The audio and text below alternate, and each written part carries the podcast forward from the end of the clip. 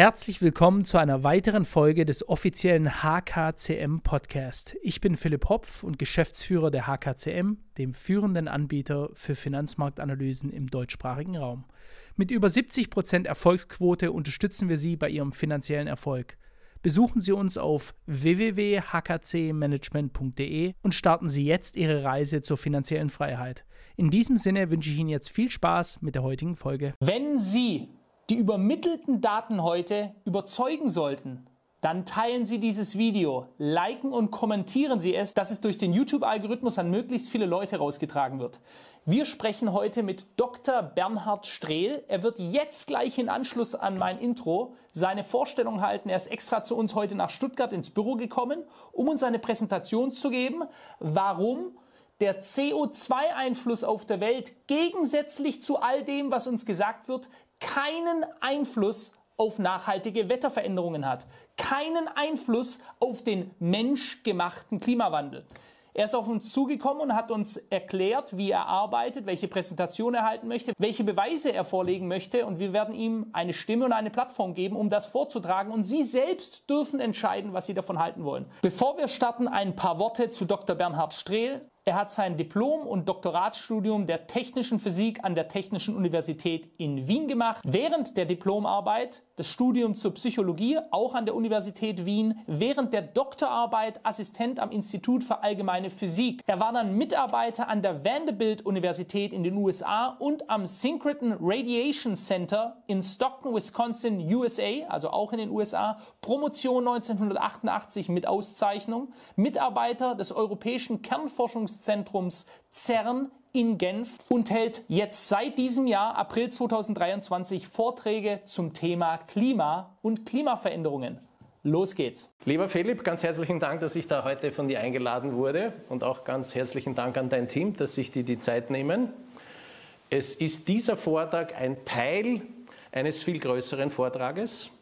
Der große Vortrag heißt Klima verstehen. Da gehe ich auch noch viel mehr Aspekte ein als bei diesem Vortrag, aber wir sind heute in der Zeit ja ziemlich beschränkt. Und darum bringe ich einen Teilvortrag sozusagen, der heißt Treibhauseffekt verstehen. Und wenn man etwas verstehen will, dann muss man in die Tiefe gehen. Und wir gehen heute ganz gewaltig in die Physik hinein. Weil wir erst einmal in die Physik hineingehen, versteht man den wirklich. Und was das Schöne ist, am Ende des Vortrags wird jeder die Frage, die hier am Bildschirm steht, beantworten können, nämlich wie stark trägt das menschengemachte CO2 zur Erwärmung bei.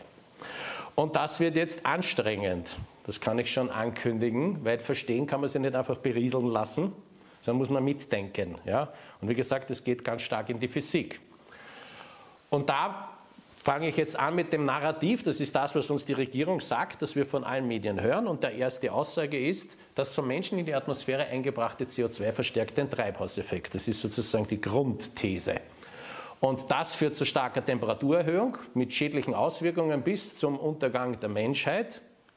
Und daher müssen wir Schutzmaßnahmen ergreifen, diesen sogenannten Klimaschutz. Und das geht so weit, dass wir sogar Grund- und Menschenrechte nicht nur einschränken, sondern gar abschaffen können weil wir, die jetzige Generation, wir sind ja so unverantwortlich und die zukünftigen Generationen müssen geschützt werden. Und ich werde hier jetzt zuerst auf die Erde, die Atmosphäre und die Sonne eingehen, weil das sind einmal die wichtigsten Puzzlesteine, damit wir überhaupt Klima verstehen. Dann gehen wir in die Physik hinein und zwar ziemlich tief in Licht und sogenannte Spektren. Ich werde das alles genau erklären. Dann auf Energieströme, auf das werde ich auch genau erklären. Sogenannte Infrarotabsorption und Emission. Und dann zwei ganz wichtige Begriffe, nämlich die sogenannte Sättigung und die Überlappung. Das sind die Schlüsselbegriffe, wie man den Treibhauseffekt verstehen kann. Und dann gibt es zum Schluss ein Resümee. Ich fange an mit der Erdatmosphäre. Hier haben wir die Erdkugel, nur dass wir so ein bisschen ein Gefühl bekommen. Die hat einen Durchmesser von 12.700 Kilometer und die Atmosphäre ist ungefähr nur 100 Kilometer dick. Das ist rein willkürlich. Man hat da eine sogenannte Kammernlinie definiert in 100 Kilometer Höhe. Die, die viel weiter draußen sind natürlich auch nach wie vor Gasmoleküle durch die Gravitation gebunden, aber das hat man so festgelegt. Und äh, die Atmosphäre hat viele, viele Sphären oder Schichten und für uns wichtig ist die unterste Schicht, das ist die sogenannte Troposphäre, die geht bis 11 Kilometer. Das da ist skizziert der Mount Everest mit ungefähr 9 Kilometer Höhe. Und in dieser Troposphäre spielt sich das Wetter ab. Und oberhalb gibt es die Stratosphäre, die geht dann bis ca. 50 Kilometer. Und in der Stratosphäre in unterschiedlicher Höhe ist die Ozonschicht. Und ich habe das jetzt von unten nach oben gezeichnet und wir schauen uns jetzt einige physikalische Größen an, wie sich die mit der Höhe verändern. Zum Beispiel der Druck. Wir haben also hier jetzt waagerecht aufgetragen, 0 ist die Oberfläche und dann gehen wir bis 35.000 Meter. Und da schauen wir uns jetzt den Druck an und der geht so nach unten und man sieht hier, so in 30, 33 Kilometer Höhe ist faktisch nichts mehr vorhanden. Also da sind nur mehr sehr wenig Moleküle pro Kubikmeter. Und sehr interessant ist auch die Temperatur. Die ist so in ca. 11.000, 12.000 Meter Höhe, ein Minimum, ungefähr minus 60 Grad Celsius. Das weiß jeder, der im Flieger unterwegs sind. Die sind nämlich ungefähr in der Höhe unterwegs. Da sieht man manchmal die Außentemperatur, wenn man will. So minus 56, 58, manchmal sogar minus 62. Die steigt dann wieder an.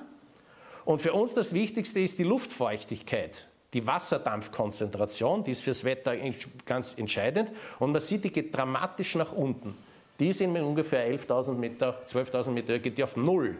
Und das ist auch genau der Grund, warum die Troposphäre diese Linie hat, weil ohne Wasserdampf gibt es keine Kondensation, gibt es keine Wolken, gibt es keinen Regen, gibt es keine Eiskristalle. In der Stratosphäre spielt sich kein Wetter mehr ab, da gibt es nur mehr Winde. Und das ganze Wetter ist unterhalb. Ja? Und diese beiden Schichten sind aber für das Verständnis des Klimas die wichtigen. Wichtig ist auch, wie die Atmosphäre zusammengesetzt ist. Und ich zitiere hier jetzt als erstes die Zahlen von Wikipedia. Wenn man auf Wikipedia geht und sagt Atmosphäre, Zusammensetzung, dann kriegt man diese Zahlen. Also das meiste ist Stickstoff, dann Sauerstoff und dann gibt es das ein sogenanntes Edelgas, das Argon und die gemeinsam machen eh schon fast 100 Prozent. Und alle anderen Gase werden als Spurengase bezeichnet. Und dann, wenn man weitergeht in der Tabelle von Wikipedia, kriegt man CO2, 0,04 Prozent, Darum gibt man das gar nicht in Prozent an, sondern in Part per Million, also auf eine Million Luftmoleküle, wie viel Kohlendioxid kommt, also auf eine Million kommen 400. Und dann geht es weiter runter mit einem, einem, anderen Edelgas, das gebe ich jetzt nur mehr als ppm an, sonst hätte man da viel zu viele Nullen. Und das ist Helium. Und dann ganz wichtig, das ist Methan. Und es ist unglaublich wenig Methan in der Atmosphäre, nämlich ungefähr nur ein 250 von Kohlendioxid. Ja? Das muss man sich vor Augen halten, weil ja das ja ganz aufgebauscht wird, wie viel Methan zum Treibhauseffekt beiträgt. Und das ist alles komplett falsch. Weil, wenn man das genau durchliest auf der Wikipedia-Seite, bei der Zusammensetzung der Atmosphäre oder der Luft steht oben oder weiter unten trockene Luft. Da fehlt nämlich etwas, was ich bereits erwähnt habe, nämlich der Wasserdampf. Und Wasserdampf ist unglaublich viel in der Atmosphäre. Und zwar, wie ich schon erwähnt habe, in Abhängigkeit von der Temperatur. Also über dem Südpol ist es faktisch null. Und über dem Äquator ist 5% und über manchen tropischen Regenwäldern sogar 7%. Und über die ganze Erde gemittelt sind es 1,3%. Das sind 13.000 ppm. Das ist 30 mal so viel wie Kohlendioxid. Ja, also, sogar mehr. Kohlendioxid ist 400 ppm, Wasserdampf gemittelt über die ganze Erdoberfläche ist 13.000 ppm. Das heißt, diese Zahlen sind aus dem Grund alle falsch, weil Wasserdampf nicht vorkommt. Und man muss das jetzt richtig ausrechnen, das habe ich gemacht. Da sieht man, der Stickstoff ist nicht 78 Prozent, sondern 77. Und Wasserdampf ist an der dritten Stelle, nämlich das dritthäufigste Gas in der Atmosphäre. Und das kann man sich jetzt auch noch anders darstellen, nämlich man kann das nach Masse machen. Wie viel Gewicht ist da dahinter? Die gesamte Atmosphäre wiegt 5 Millionen mal eine Milliarde Tonnen. Auf jedem Quadratmeter sind 10 Tonnen drauf. Das ist das, was wir als Luftdruck wahrnehmen. Ja? Wie die Natur hat sich an dem angepasst, das macht uns überhaupt nichts aus. Und das ist jetzt wichtig. Wasserdampf sind 33.000 Milliarden Tonnen in der Atmosphäre. Kohlendioxid ungefähr 2000 3250 Milliarden Tonnen und wiederum Methan sieht man ganz, ganz wenig. Nur 5 Milliarden Tonnen ist Methan. Und da will ich jetzt hinweisen, wenn man jetzt die Gewichte vergleicht, die Massen, dann sieht man, da ist ungefähr ein Faktor 10 zu 1 zwischen Wasserdampf und CO2. Wenn man die Prozentzahlen sich anschaut, ist es aber 30 zu 1. Woher kommt das? Wasserdampf ist H2O, das sind zwei Wasserstoffmoleküle, die haben ja nur ein Proton, sind extrem leichte Atome. Und daher ist das, das Wasserdampf oder Wassermolekül ist ungefähr nur ein Drittel vom Gewicht vom CO2. Daher ist bei den Volumensprozenten das 1 zu 30 und bei den Gewichtsprozenten ist das 1 zu 10. Und wichtig, warum gebe ich das in, hier in Milliardentonnen an? Weil die Emissionen in Milliardentonnen angegeben werden und nicht in irgendwelchen Volumensprozenten oder in irgendwelchen äh, molekularen Größen. Der nächste Baselstein ist die Sonne. Die ist natürlich bestimmend für uns. Das ist eine große Gaskugel, und die glüht, weil innen Kernfusion stattfindet, mit einer Oberflächentemperatur von 5500 Grad Celsius. Und das strahlt ab in das ganze Universum und ein ganz kleiner Teil davon trifft die Erde. Und ich will jetzt zeigen, wie klein der Teil ist, damit wir ein Gefühl bekommen, das ist der Jupiter, der größte Planet, und das ist die Erde. So, dieses kleine Futzel da. Und wenn wir uns, äh, die, die Abstände stimmen da überhaupt nicht, wenn die Sonne so groß ist, wie sie hier auf dem Bildschirm erscheint, ungefähr 70 cm, 80 cm, dann ist die Erde in ungefähr 90 Meter Entfernung und der Jupiter in ungefähr 450 Meter. Also das Sonnensystem ist sehr leer. Ja? Es ist die Sonne im Mittelpunkt und dann gibt es halt ein paar Planeten. Dazwischen ist nichts. Wichtige Grundlage, damit wir das Ganze verstehen können, müssen wir wissen, was ist eigentlich Licht? Und da gibt es schon seit ungefähr 1600 dieses Experiment, wo man einen weißen Lichtstrahl mit einem Prisma aufspaltet in seine sogenannten Spektralfarben. Warum ist das damals erfolgt? Da hat man zum ersten Mal solche schönen Prismen schleifen können. Mit da braucht man nämlich schöne glatte Flächen. Und die haben damals schon nachgedacht und haben sich gefragt, was ist das Licht? Ja, das ist so eigenartig, dass sich da so Farben zusammensetzen. Sie haben, sind auf die Idee gekommen, das muss sich um ein Wellenphänomen handeln, also eine Welle. Und seit 150 Jahren wissen wir, es ist tatsächlich eine Welle, eine sogenannte elektromagnetische Welle heißt das. Was ist das jetzt? Das ist eine verkoppelte Schwingung zwischen elektrischen Kräften, die wir in der Physik als elektrische Felder bezeichnen, und magnetischen. Und durch diese Verkoppelung pflanzt sich das fort im Raum und bildet einen Lichtstrahl. Und eine ganz wichtige Größe jeder Welle ist, ist der Abstand zwischen zwei Maximen, die sogenannte Wellenlänge. Und es stellt sich heraus, das menschliche Auge nimmt die unterschiedlichen Wellenlängen als unterschiedliche Farben wahr. Und zwar in einem Bereich, die Wellenlängen sind von 380 Nanometer bis 780 Nanometer. Nur, dass ich das erkläre, ein Nanometer ist ein Tausendstel von einem Mikrometer und ein Mikrometer wiederum ist ein Tausendstel von einem Millimeter. Also das sind im Wesentlichen Millionstel Millimeter. Das ist also sehr, sehr klein. Und wenn man sich das eben jetzt anschaut, über der Wellenlänge diese Farben, das kann man jetzt auftragen von 380 bis 780, dann kriegt man ein sogenanntes Spektrum. Und da kann man jetzt die Grundfarben einzeichnen und das sieht man, violett ist bei den kurzen Wellenlängen und rot ist bei den langen Wellenlängen. Und natürlich gibt es elektromagnetische Strahlung nicht nur mit in diesem Wellenlängenbereich, sondern ich zeige das sofort, der sichtbare Bereich ist ein ganz kleiner Bereich und unten jetzt diese Skala, die ich da zeige, das ist jedes Mal ein Faktor 1000, ja? Kilometer, Meter, Mikrometer, Nanometer, Pikometer, Femtometer. Und diese Bereiche werden unterschiedlich bezeichnet. Der mittlere Bereich ist der sichtbare, der in der Wissenschaft einfach WIS abgekürzt wird vom englischen Visible. Und wenn wir zu längeren Wellenlängen gehen als das Rot, dann kommen wir zum Infrarot. Noch längere Wellenlängen sind die Mikrowellen und dann kommen die Radiowellen. Und wenn wir zu kürzeren Wellenlängen gehen als das Violett, dann kommen wir zum Ultraviolett, zu den Röntgenstrahlen und zu den Gammastrahlen. Und man sieht, das ist ein riesiger Bereich an Wellenlängen. Und für uns wichtig ist noch der Bereich der sogenannten Wärmestrahlung, der ist nämlich im Infrarot. Also alles, was so ein Kachelofen zum Beispiel abstrahlt, da, wir spüren ja sogar die Wärmestrahlung, das ist eben im Infrarot bei langen Wellenlängen. Und wir Physiker wollen natürlich alles genau wissen, haben wir eben diesen weißen Lichtstrahl, der wird aufgespalten in die Farben. Und jetzt interessieren wir uns dafür, wie viel Rot, wie viel Gelb, wie viel Grün und so weiter sind da drinnen eigentlich, also die Farbanteile. Und es geht ganz einfach, wir blocken das ab komplett und lassen nur einen kleinen Spalt frei, dass nur das rote Licht durchkommt und dann gehen wir ein äh, sogenanntes Photometer oder Fotodiode hin und messen die Intensität und dann verschieben wir den Spalt zu orange und zu gelb und zu grün und so weiter und jedes Mal merken wir uns den Wert oder wir haben übrigens ein Gerät, das das direkt aufzeichnet und dann bekommen wir ein sogenanntes Abstrahlungsspektrum oder auch Emissionsspektrum, wenn wir das jetzt einfach auftragen. Da tragen wir jetzt der Einfachheit halber nur von 400 bis 700 Nanometer und dann schauen wir uns zum Beispiel an, wie schaut das Sonnenlicht aus? Welche Farben sind da mit welchem Intensität drin vertreten? Und da sehen wir, im Sonnenlicht ist Violett drin, das Maximum liegt so beim Grün-Gelb und dann geht es in Richtung Rot, aber auch im Infrarot geht es natürlich weiter, das ist nur jetzt nicht dargestellt. Und wenn wir uns eine Glühbirne anschauen, schaut die so aus. Die hat also nahezu kein Violett, kein Blau, hat viel Rot, Orange. Darum hat es diesen weichen Farbton, eben diesen gelblichen, und hat, und da geht es viel, viel weiter noch im Infrarot. Und eine Glühbirne ist eine sehr ineffiziente Lichtquelle, weil im Infrarotstrahlung ist ja Wärmestrahlung. Die erzeugt 96 Prozent von der reingesteckten Energie geht in Wärme und nur 4 Prozent geht in Licht. Und da hat man schon vor vielen Jahren diese Leuchtstoffröhren erfunden. Da hat man spezielle äh, chemische Verbindungen, die dann das Licht generieren. Und da sieht man, da sind unterschiedlichste Farben enthalten, die dann ein weißes Licht ergeben.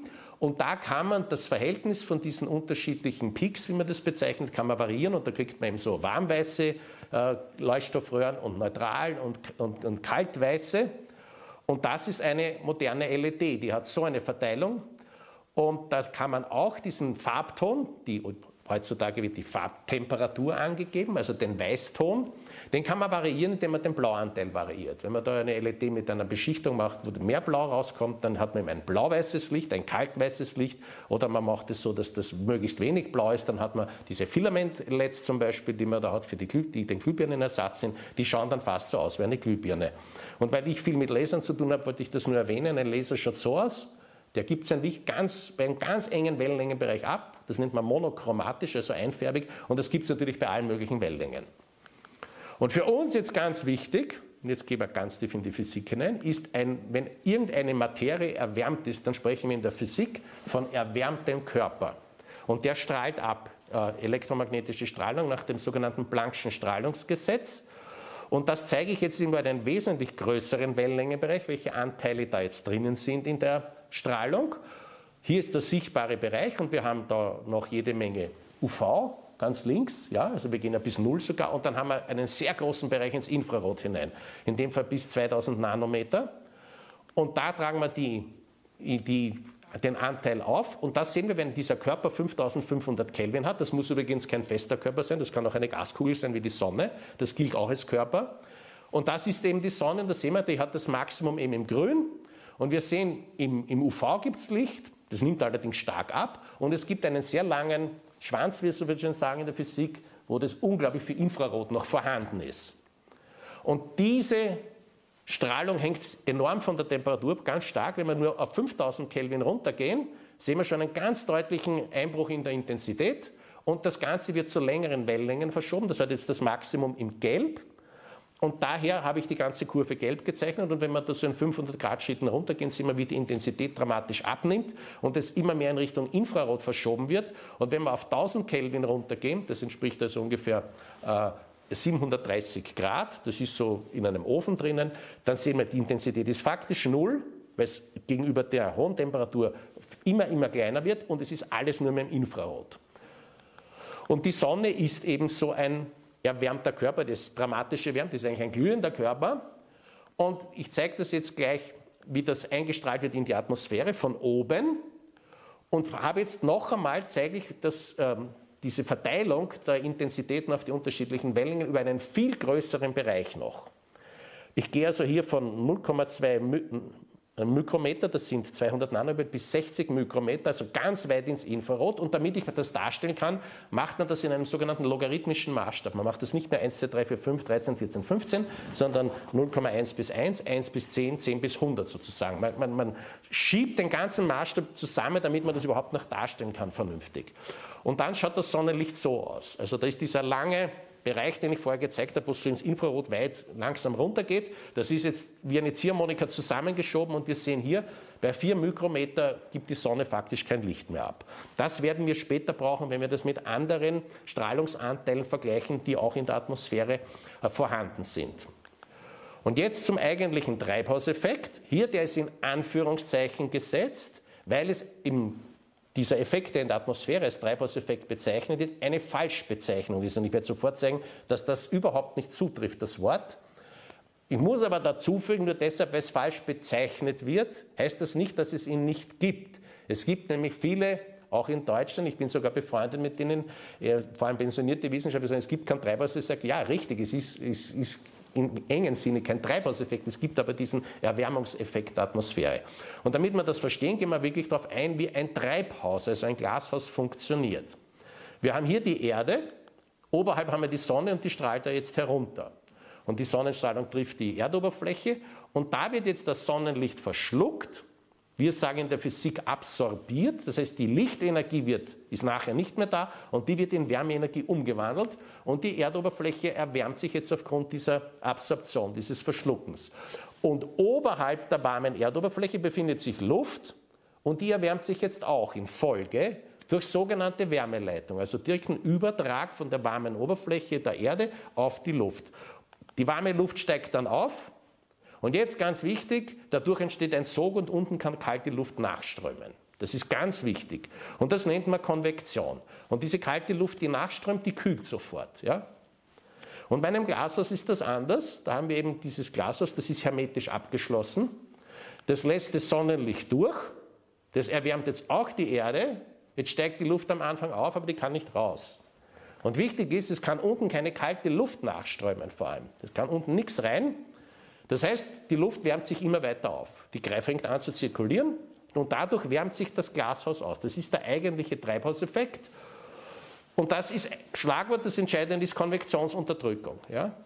So funktioniert ein Treibhaus. Und jetzt gibt es diesen sogenannten Treibhauseffekt in der Atmosphäre, der funktioniert ganz anders. Wir haben also hier wieder die Oberfläche, haben oberhalb die Atmosphäre und die Oberfläche wärmt sich jetzt auf, aufgrund von der Einstrahlung der Sonne. Und das ist jetzt ein erwärmter Körper.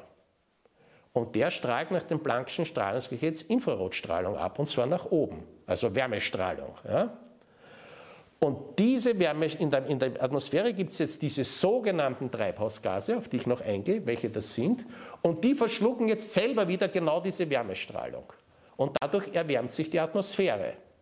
Ja? Und jetzt ist ganz wichtig, diese Atmosphäre ist jetzt selbst wiederum ein erwärmter Körper. Die strahlt jetzt nach dem Planck'schen Strahlungsgesetz auch wieder ab, und zwar nach oben und nach unten. Das, was innerhalb der gleichen Ebene passiert, das ist egal, das gleicht sich aus. Ja? Und man sieht, der Pfeil nach oben ist wesentlich kleiner als der Pfeil nach unten. Das liegt schlicht und einfach daran, dass die Atmosphäre oben kühler ist als unten. Und dieser Effekt, die Planck'sche Strahlung, hängt ja stark von der Temperatur ab. Und die Abstrahlung in den Weltraum, das ist tatsächlich die Energie, die die Erde verliert. Und diese, die da zurück in Richtung Oberfläche gestrahlt wird, wird auf Neudeutsch Back Radiation bezeichnet. Und die wird jetzt selber wiederum absorbiert von der Oberfläche. Das heißt, die wärmt sich noch weiter auf. Und das ist der Treibhauseffekt. Das ist also ein reiner Infrarotstrahlungseffekt. Ja? Und das schauen wir uns jetzt genauer an.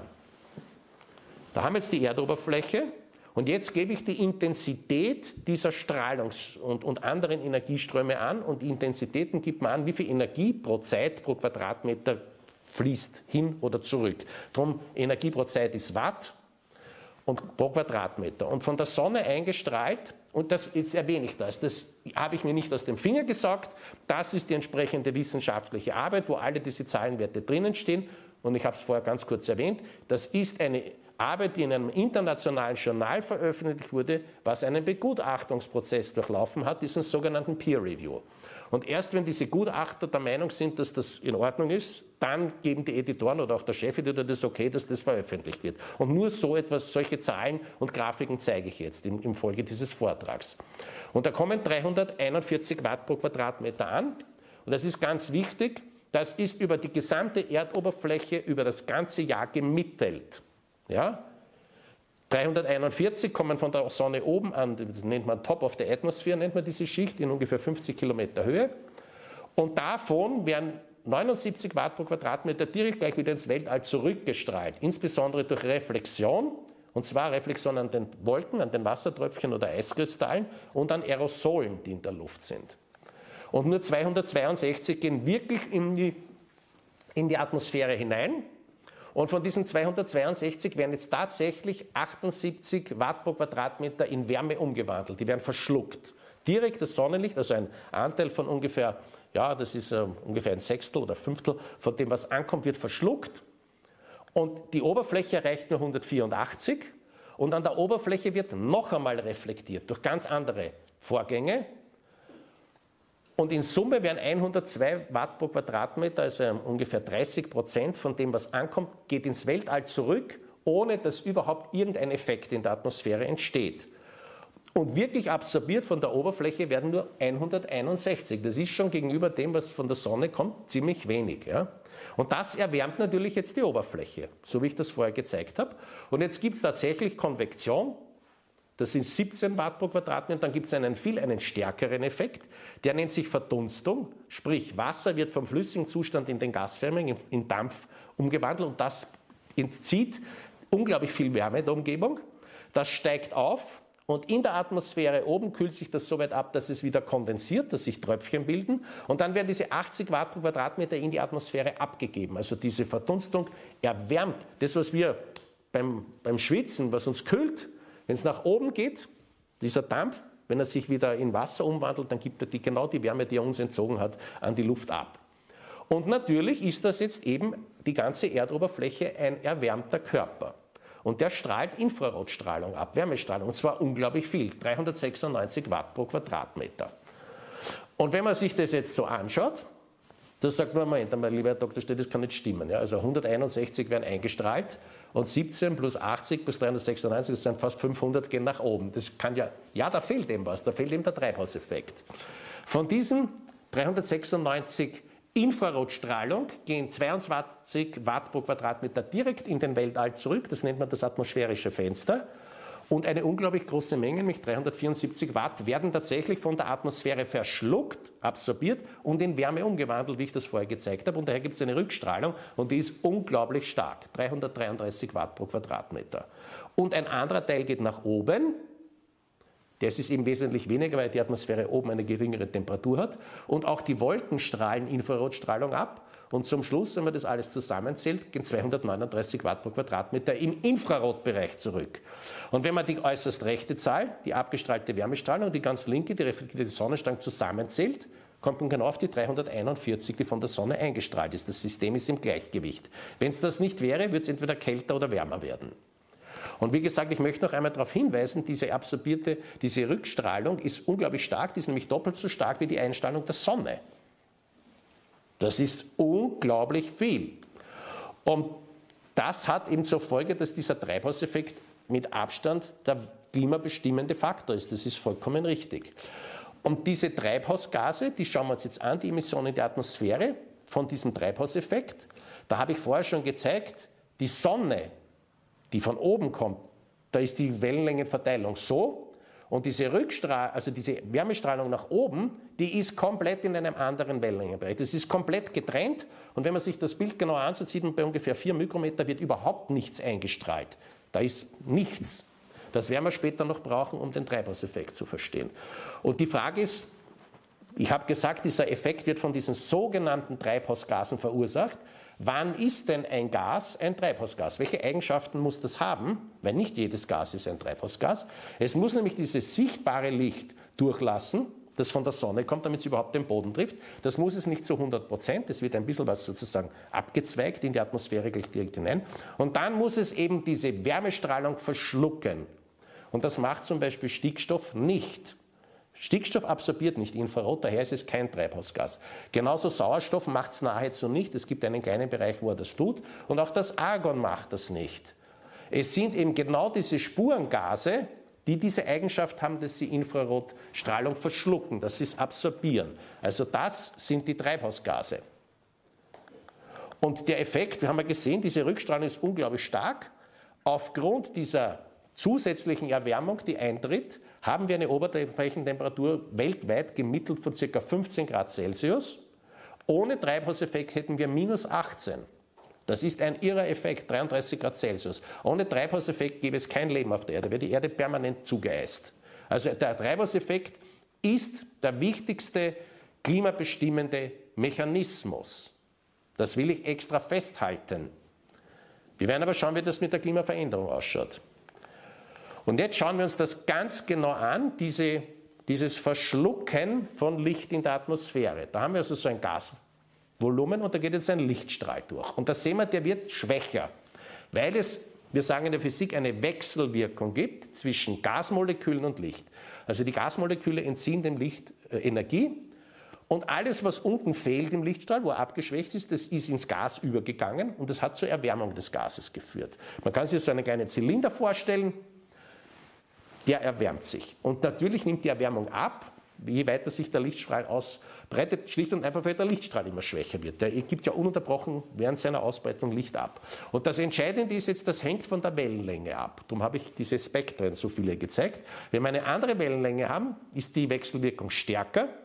Daher verliert das Licht schneller Energie, gibt aber damit mehr Energie ans Gas ab und da sieht man, der Erwärmungseffekt ist stärker, das ist breiter, aber auf einer kürzeren Strecke. Und ich habe noch eine andere Wellenlänge gezeichnet, da hier in grün.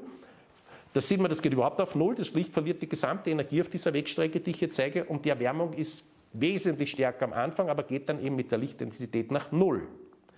Und wichtig ist, es gibt unglaublich viele Wellenlängen. Da gibt es keine Wechselwirkung zwischen dem Licht und dem, und dem Gas. Da ist das Gas vollkommen transparent, da verliert das Licht überhaupt keine Energie. Das hängt eben ganz dramatisch von der Wellenlänge ab und ich werde zeigen, wie kompliziert die Verhältnisse da sind. Vom Wasser wissen wir ich weiß nicht, wer von euch tauchen war, das rote, das orange und das gelbe Licht wird vom Wasser sehr stark verschluckt, wenn man die Tiefe zunimmt. Und daher schaut eine Unterwasserfotografie so aus. Im Hintergrund sieht man das natürliche Sonnenlicht da ist schon das ganze Rot, Orange und Gelb verschluckt worden in dieser Wassertiefe, wo die Aufnahme entstanden ist. Und vorne, wo die, der Blitz vom Foto vorhanden ist, da sieht man, wie bunt eigentlich alles ist, weil eben noch Rot, Orange und Gelb vorhanden ist. Und jetzt schauen wir uns das genau an. Wir haben ein Rohr, da füllen wir Gas ein und dann schickt man einen Lichtstrahl durch. Und der macht eben diese Wechselwirkung jetzt. Der gibt jetzt Energie an das Gas ab. Und das hängt auf der einen Seite davon ab, um welches Gas es sich handelt, also um die Art der Moleküle, und dann davon, mit wie vielen Molekülen kommt denn der Richtstrahl so quasi in Berührung. Das ist der Druck, wie viel Gas ist da drinnen und natürlich von der Wegstrecke. Wenn wir ein langes Rohr nehmen, hat das Licht wesentlich mehr Möglichkeiten, Licht, äh, Energie abzugeben und daher wird es stärker abgeschwächt. Und das schauen wir uns jetzt für ein bestimmtes Gas einmal ganz genau an. Das hängt eben von der Wellenlänge ab und das zeige ich über diesen sehr großen Wellenlängenbereich. Und wir tragen hier auf, wie viel Licht wird verschluckt, wie viel wird absorbiert. Und da ist ganz klar, da gibt es eine Grenzlinie, nämlich 100 Prozent. Mehr als 100 Prozent des Lichtes kann nicht absorbiert werden und das ist zum Beispiel Stickoxid. Und das sehen wir zum Beispiel, wenn wir hier einen Lichtstrahl im sichtbaren Bereich durch Stickoxid durchschicken, dann wird der überhaupt nicht abgeschwächt. Der ist vollkommen transparent. Da gibt es keine Wechselwirkung. Und bei Stickoxid sieht man, das ist eigentlich nur ein unglaublich kleiner Bereich, wo es überhaupt eine Wechselwirkung gibt, nämlich bei ungefähr 4,5 Mikrometer, bei 8 und bei 18. Und bei, dem, bei der Gaskonzentration oder dem Gasdruck, den ich hier zeige, wird bei, so bei 4,5 Mikrometer wird ungefähr 70 Prozent vom Licht verschluckt. Und das, was oberhalb ist, was auf 100 Prozent noch fehlt, das geht durch. Und bei 8 Mikrometer ist es ungefähr die Hälfte und bei 18 Mikrometer ist es noch deutlich weniger. Und wenn wir uns jetzt so eine, man nennt das einen Absorptionspeak, ja, was so wie ein steiler Berg ausschaut, wenn wir uns den etwas genauer anschauen und auf der Wellenlänge auseinanderziehen, dann schaut der so aus. Und jetzt kommt die entscheidende Frage, was passiert, wenn wir mehr Gas in das Rohr reintun? Ja, dann gibt es halt mehr Möglichkeiten, dass das Licht Energie abgibt und die Absorption steigt. Es wird mehr Licht verschluckt. Und wenn wir noch mehr Gas hineingeben, geht das weiter hinauf. Wenn wir aber noch mehr Gas hineingeben, dann sehen wir im Moment einmal, wir nähern uns dieser 100% Grenze. Daher entsteht da jetzt ein Plateau. Es geht einfach nicht mehr. Mehr als 100% vom Licht können wir nicht verschlucken. Wenn wir noch mehr rein, dann wird einfach das Plateau mehr breiter und es nähert sich immer näher an, an diese 100% an. Es erreicht nicht sofort 100%. Und selbst wenn wir faktisch unendlich viel Gas hineintun, dann kann trotzdem nicht mehr Effekt entstehen, weil schlicht und einfach mehr als 100% vom Licht nicht verschluckt werden kann. Und das bezeichnet man als Sättigung. Ja? Und das ist für uns ganz wichtig, weil es geht ja bei unserer Problematik darum, der Mensch bringt zusätzliches CO2 in die Atmosphäre ein. Und welchen Effekt hat das jetzt tatsächlich? Und ich werde das dann nachher gleich zeigen, dass dieser Sättigungseffekt ein ganz wichtiger ist. Und das hat eine, ein Wissenschaftler auch für die verschiedensten Gase jetzt genau sich angeschaut. Da hat es sogar noch Ozon mitgenommen. Da sieht man im Ultraviolett bei 0,2 bis 0,3 Mikrometer, also 200, 300 Nanometer, wird das Ozon absorbiert. Das schützt uns ja vor der äh, Ultraviolettstrahlung. Man sieht aber, das ist nahezu komplett besättigt. Das ist ein fast ebener, ganz großer äh, Plateaubereich und das ist fast schon ein Rechteck. Es gibt da noch kleine Verrundungen mit ein bisschen einer sogenannten Flanke hier. Das geht also so nach unten. Und wenn man noch mehr Ozon hineintun in die Atmosphäre, da über 100 Prozent kann man nicht raus, aber dann marschiert das Rechteck, wird es noch mehr Rechteck und es wird noch steiler. Und das ist das, was ich schon gezeigt habe, das Stickoxid, jetzt aber mit den Konzentrationen, die in der Atmosphäre vorhanden sind. Man sieht, das sind sehr kleine Bereiche, nur sehr schmal. Dieser größte, da bei 4,5 Mikrometer, der ist schon fast faktisch gesättigt. Wenn wir da jetzt noch mehr Stickoxid hineintun in die Atmosphäre, dann ändert sich beim wichtigsten Peak nichts mehr. Der wird einfach ein bisschen weiter Rechteck, das ist aber ein sehr schmales Rechteck. Und die weiter rechts liegenden Absorptionspeaks, die können noch wachsen. Also da geht ja noch Licht durch hier. Und wenn wir mehr Stickoxid reingeben, dann wird mehr absorbiert. Das trägt also zur Erwärmung bei. Weil absorbieren heißt immer Umwandlung in Wärme. Und das ist das Methan. Da sehen wir bunt. Das sind nur drei Bereiche. Die sind zwar breiter. Daher reden wir hier nicht mehr von Peaks, sondern von Bändern. Und das ist bei dem einen da bei ca. 8 äh, äh, Mikrometer, das ist ungefähr 80 Prozent und der daneben bei ca. 3,5, der ist ungefähr bei 70 Prozent. Und das ist CO2 bei der jetzigen Konzentration in der Atmosphäre. Da sehen wir, es gibt mehr Bereiche, es gibt auch einen sehr breiten Bereich, ein breites Band, aber auch hier sehen wir, es ist unglaublich stark bereits gesättigt. Ja? Also wenn wir da mehr CO2 in die Atmosphäre tun, hm, sehen wir schon, viel wird sich nicht tun. Das wird halt alles stärker rechteckig und da diese kleinen Spitzen, die noch nicht bei 100% oben sind, die gehen halt in die Höhe noch hinauf. Und jetzt aber ganz wichtig, das ist Wasserdampf. Wasserdampf absorbiert in unglaublich vielen Bereichen, unglaublich breit, ist aber zum größten Teil auch alles bereits gesättigt. Ja? Also auch eine weitere Wasserdampfkonzentration wird nicht mehr viel beitragen, bis auf diese Peaks, die man hier sieht, die gehen halt alle noch in die Höhe ein bisschen. Ja? Diese kleinen, die wandern nach oben. Und was ganz wichtig ist, dass das CO2 diesen Sättigungseffekt hat, das ist dem Deutschen Bundestag von seinem eigenen wissenschaftlichen Dienst 2020 in einem Sonderbericht bekannt gegeben worden, und zwar von diesem Dokument, ist in schwarz angeführt. Und da findet sich folgender Satz. Das bedeutet, dass zusätzlich in die Atmosphäre gelangende Kohlendioxid auf die Atmosphäre in diesem Teilbereich keinen Einfluss hat, weil das in der Atmosphäre befindliche Kohlendioxid die Wellenlängen in dem Teilbereich bereits vollständig absorbieren. Das weiß der Bundestag seit 2020. Und das gibt es in einer Version von 2023, da ist genau der gleiche Satz drin. Und das sollten die, die Politiker einfach zur Kenntnis nehmen. Der, der, eigene wissenschaftliche Dienst hat Ihnen genau gesagt, was bei zusätzlichem CO2 in die Atmosphäre passiert. Und noch viel schlimmer ist, der IPCC, der Weltklimarat, hat 1995 äh, einen Sonderbericht erstellen lassen. Und auf Seite 174 steht ein Satz, den ich auf Deutsch übersetzt habe. Im Zentrum des 15 Mikrometer Bandes hat die Erhöhung der CO2-Konzentration fast keine Auswirkung. Die CO2-Absorption ist bei diesen Wellenlängen tatsächlich gesättigt. Das sagt der IPCC 1975. Und ein bisschen irreführend ist das Zentrum. Das Zentrum ist der ganze flache Bereich. Ja? Also eine weitere Erhöhung von CO2 verändert nur die Flanken. Das wird ein bisschen breiter, das Plateau, und die Flanken werden steiler.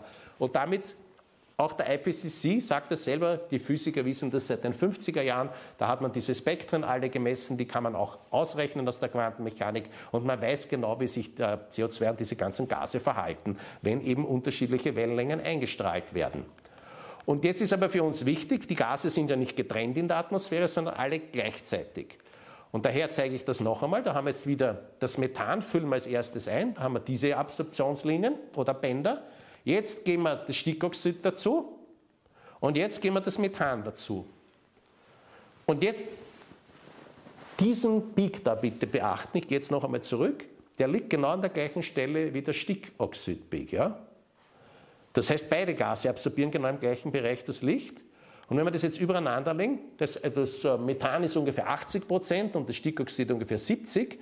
Und das kann man nicht zusammenzählen, weil 80 äh, und 70 wären 150 Prozent. Das geht nicht man muss das anders rechnen und muss sagen, okay, Stickoxid absorbiert 70, gehen also 30 Prozent noch durch und von diesen 30 Prozent absorbiert das Methan 80 und der Gesamteffekt ist 94 Prozent. Und die beiden Linien, man nennt das Überlappung, der gemeinsame Effekt ist, dass zum Schluss nur mehr 6 Prozent durchgehen. Also man kann das nicht einfach aufaddieren. Das macht aber zum Beispiel der IPCC, der addiert auf. Ja, das ist vollkommen unzulässig. Und wenn wir jetzt äh, Kohlendioxid dazulegen, sehen wir diese Kurve, also das sind die Wellenlängenbereiche, die absorbiert werden. Und jetzt sieht man den Eye-Opener, das passiert, wenn wir Wasser dazulegen. Ja? Und jetzt kann man sich sofort, äh, das nennt man wie gesagt Überlappung, und jetzt kann man sich sofort ausmalen, was passiert, wenn wir CO2 erhöhen. Erstens einmal ist CO2 eh schon faktisch überall gesättigt, das wären also diese Kurven nur ein bisschen rechteckiger. Und wenn wir uns jetzt diesen rechten Bereich da anschauen, wenn das mal mehr CO2 hineintun, dann wird das da ein bisschen rechteckiger, also ist da links noch so ein bisschen weiß durchschimmert. Das kann noch zur Erwärmung führen, aber auf der rechten Seite, selbst, selbst wenn das rechteckiger wird, es wird bereits 100% vom Wasserdampf absorbiert und dem Licht ist es vollkommen egal, von welchem Gas es absorbiert wird. Das heißt, das hat unglaublich wenig Effekt. Wir sehen auch hier zum Beispiel diesen Wasserdampf Big Dender, der ist auch schon faktisch gesättigt. Und da, wenn man zum Beispiel mehr Ozon hineintun oder Sauerstoff, dann geht das in die Höhe. Und jetzt die entscheidende Frage zu diesem Bild, wo ist hier überhaupt noch Methan zu sehen? Grün. Da muss man schon ziemlich genau schauen. Das ist nämlich hier und hier. Das Methan ist komplett überlagert von einem vollgesättigten Wasserband. Das heißt, wenn wir Methan erhöhen, ja, man sieht es so ein bisschen durchscheinender, na, dann geht es halt ein bisschen in die Höhe. Und das wird noch viel dramatischer, weil ich habe das schon einmal gezeigt, diese Kurve. Das ist das Licht, was tatsächlich in die Atmosphäre eingestrahlt wird. Links das von der Sonne, das kommt von oben rechts, die Wärmestrahlung von unten. Und wenn wir hier diesen starken, diesen, dieses Band von Wasser uns anschauen, das da bei drei Mikrometer liegt, da wird keine Wärme erzeugt, weil einfach kein Licht hineinkommt in die Atmosphäre, das absorbiert werden kann. Ja? Das ist nur das Absorptionsvermögen und was dann tatsächlich an Wärme produziert wird, das hängt davon ab, was wirklich hineinkommt in die Atmosphäre. Und das Endergebnis ist dann dieses, wenn man sich das jetzt anschaut genau, in beiden Bereichen von der Sonne, überall wo diese von der ursprünglichen Kurve, das jetzt weiß nach unten geht, wo Licht fehlt, das wird alles in Wärme umgewandelt. Ja? Und das sehen wir schon. Da, bei den Wellenlängen, ja, da ist, da ist kein Licht. Also selbst da wird 100 Prozent könnte absorbiert werden. Es wird auch 100 Prozent von dem, was eingestrahlt wird, wird absorbiert. Aber da wird halt nichts eingestrahlt, damit trägt es zur Erwärmung nichts bei. Das gilt genauso für diesen Stickoxid-Peak, diesen sehr schmalen, den man hier sieht. Also wenn wir Stickoxid weiter erhöhen, wird es ein relativ schmales Rechteck und man sieht, wie klein hier der Anteil der äh, Strahlung ist, die eingestrahlt wird. Damit kann man sich sofort ausrechnen, wie hoch ist der Anteil von Stickoxid am Treibhauseffekt. Und wenn wir uns jetzt diesen großen, breiten Bereich Infrarot anschauen, alles, was oben jetzt weiß geworden ist und nicht mehr rot, das ist das, was verschluckt wurde. Und das ist das, was in Wärme umgewandelt wurde. Und da sehen wir rechts, das ist ziemlich hart abgeschnitten. Das ist genau dieses Rechteck hier, was wir hier sehen. Das ist genau das, was da oben fällt. Und links kommt alles faktisch nur von diesem breiten Wasserband. Ja? Das bisschen, wie gesagt, das Stickoxid und das bisschen Wasser da links, das, das trägt da nichts bei mehr. Ja? Wir sehen diesen Peak, das ist der starke Einbruch, den man da oben sieht. Ja? Und wenn wir jetzt noch einmal uns die Frage stellen, na, was passiert, wenn wir CO2 erhöhen? Naja, was passiert? So gut wie nichts. Ja?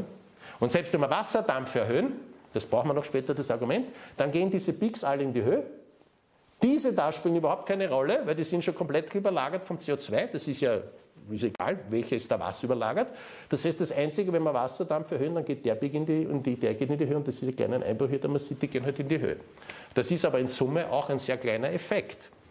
Und was ich noch dazu sagen will, diese Spektren, die ich da gezeigt habe, die sind genau beim wissenschaftlichen Dienst vom, vom Deutschen Bundestag drinnen. Dort sind es nicht in Farbe, sondern in, in Grau. Ja? Aber damit man das besser sieht, weil wenn man das nur grau sehen, habe ich das alles eingefärbt. Ne?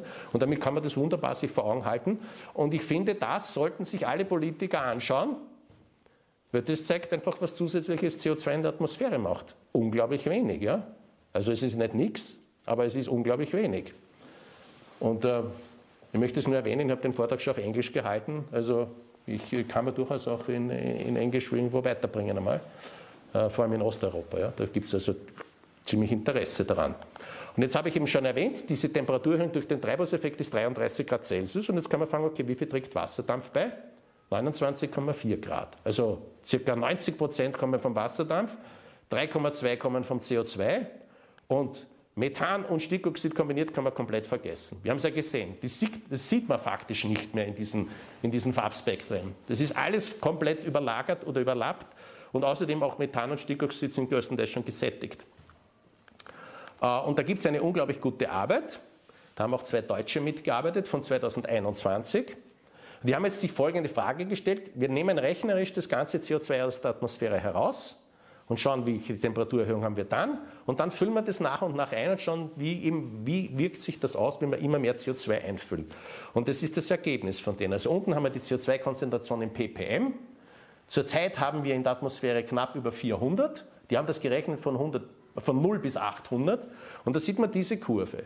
Also am Anfang ist ein starker Effekt und das flacht halt immer mehr ab. Schlicht, das, dieses Recht das kann sich halt immer nur ein bisschen mehr noch an dem Rechteck annähern und das kann man ein bisschen anders darstellen. Man kann nämlich einfach sagen, okay, wir füllen genau 100 ppm ein, das kriegen wir für Temperaturerhöhung. Dann kriegen wir, das sind wir in der Kurve ganz am Anfang, kriegen wir ca. 2,3 Grad. Und jetzt füllen wir noch einmal 100 ppm ein, von 100 auf 200. Und was bewirken diese zusätzlichen 100 ppm? Das ist schon einmal ein halbes Grad. Wir sind in der Kurve schon in den flachen Bereich reingegangen. Und jetzt füllen wir noch einmal 100 ppm zu und schauen, was gibt das für eine Erhöhung. Ist schon einmal 0,3. Und jetzt sind wir bei 4. Und dann sieht man, das wird immer weniger. Zusätzliches CO2 wird sozusagen immer ineffektiver, ja? weil das eben so abflacht total. Und da kann man sich jetzt die entscheidende Frage stellen, das ist ja die heiß diskutiert, was passiert, wenn CO2 in der Atmosphäre verdoppelt wird. Ja? Und das kann man ganz einfach machen. machen wir die, also es ist ungefähr 400, das ist ein bisschen drüber momentan, und wir schauen jetzt 800. Und das nennt man Klimasensitivität CO2. Das ist dieses komische Wort. Klimasensitivität ist die Temperaturerhöhung in Grad Celsius bei Verdoppelung der Treibhauskonzentration, in dem Fall von CO2. Ja, das kann man ganz einfach machen. Kann man hier anlegen und da kommt man auf 0,5 Grad Celsius. Von dem reden wir in Wirklichkeit. Ja? Und das gibt es noch von 2020 einen anderen deutschen Professor, Professor Schildknecht. Äh, der hat mit einer etwas anderen Methode das gerechnet und ist genau zum gleichen Wert gekommen. Ja? Also das ist nicht nur deren persönliche Meinung. Ich kenne übrigens die alle persönlich, alle Wissenschaftler, die ich hier erwähne. Und vor allem hier will ich noch einen ganz wichtigen Punkt erwähnen. Wo ist hier bitte ein Kipppunkt in der Kurve?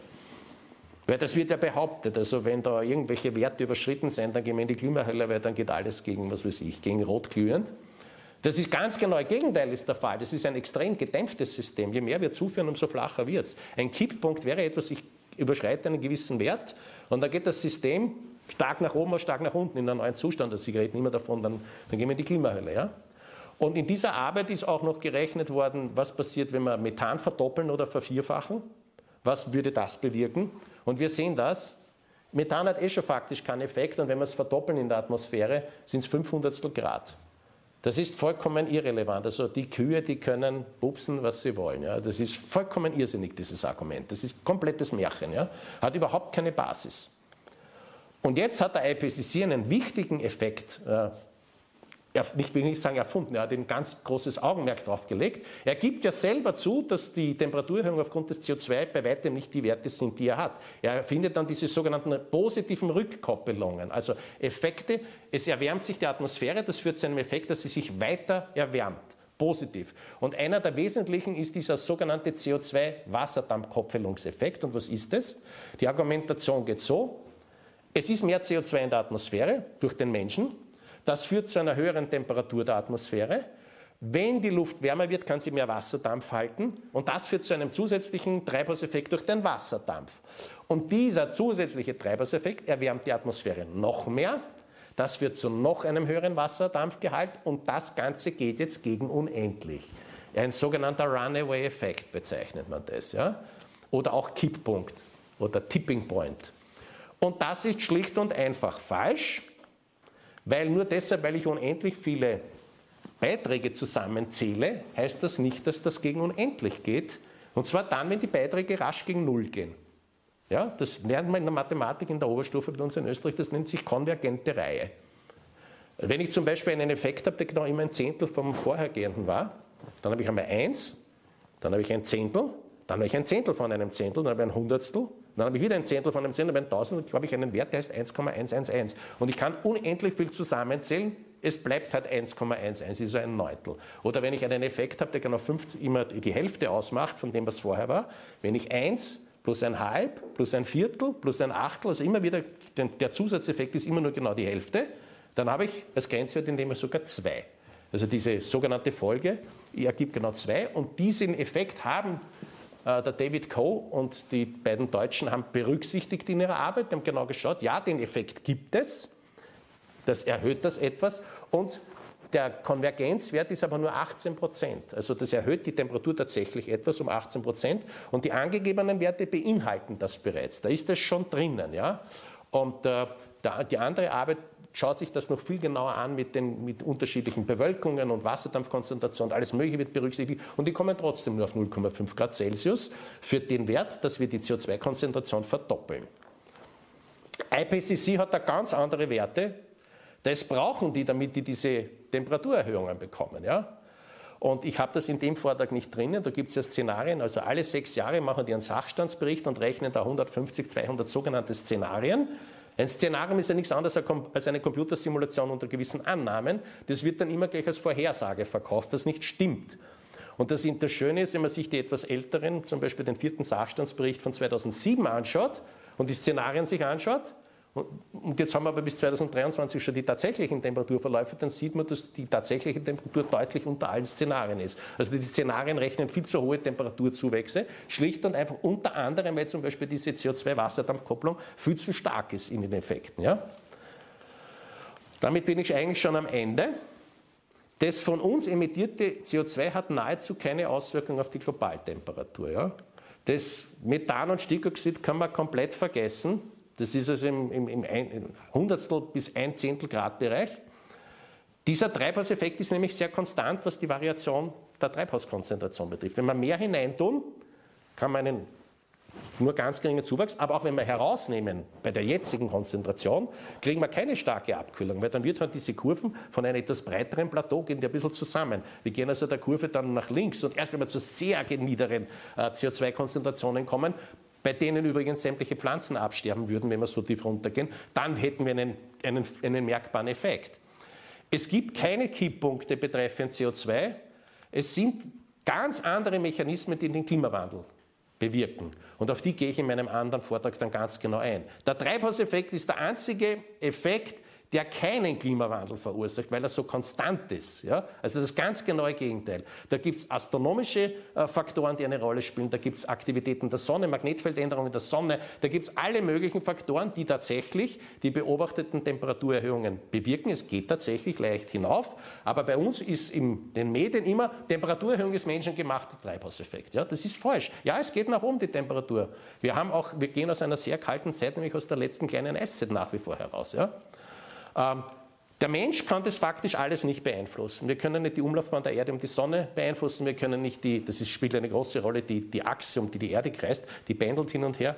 Äh, das spielt eine Rolle. Wir können die Magnetaktivität der Sonne nicht beeinflussen. Das können wir alles nicht beeinflussen. Ja? Wir können auch Kurzfristig sind sogenannte Meeresoszillationen, wo sich Strömungen in den Meeren verändern, wie zum Beispiel El Niño-Effekt. Oder im Atlantik gibt es auch, die können wir auch alle nicht beeinflussen. Uns wird aber eingeredet, ja, wir, wir sind da verantwortlich und man kann das ganz klar sagen, wir waren immer und sind klimaneutral. Wir haben keinen Einfluss aufs Klima und das ist die harte Aussage, wir sind ja hier Finanzleute. Wir brauchen genau 0 Dollar, um klimaneutral zu werden. Wir brauchen nicht äh, 130.000 Milliarden ja, also, und jedes Jahr 300 Milliarden Klimaforschung. Ja. Das kann man, und so wie ich es gezeigt habe, das kann man ableiten. Äh, das ist nicht meine Meinung, das ist nicht meine These. Jeder, der was von, von Molekülphysik versteht, also der diese Absorptionsspektren rechnen kann, der von Strahlenphysik, kann das ausrechnen.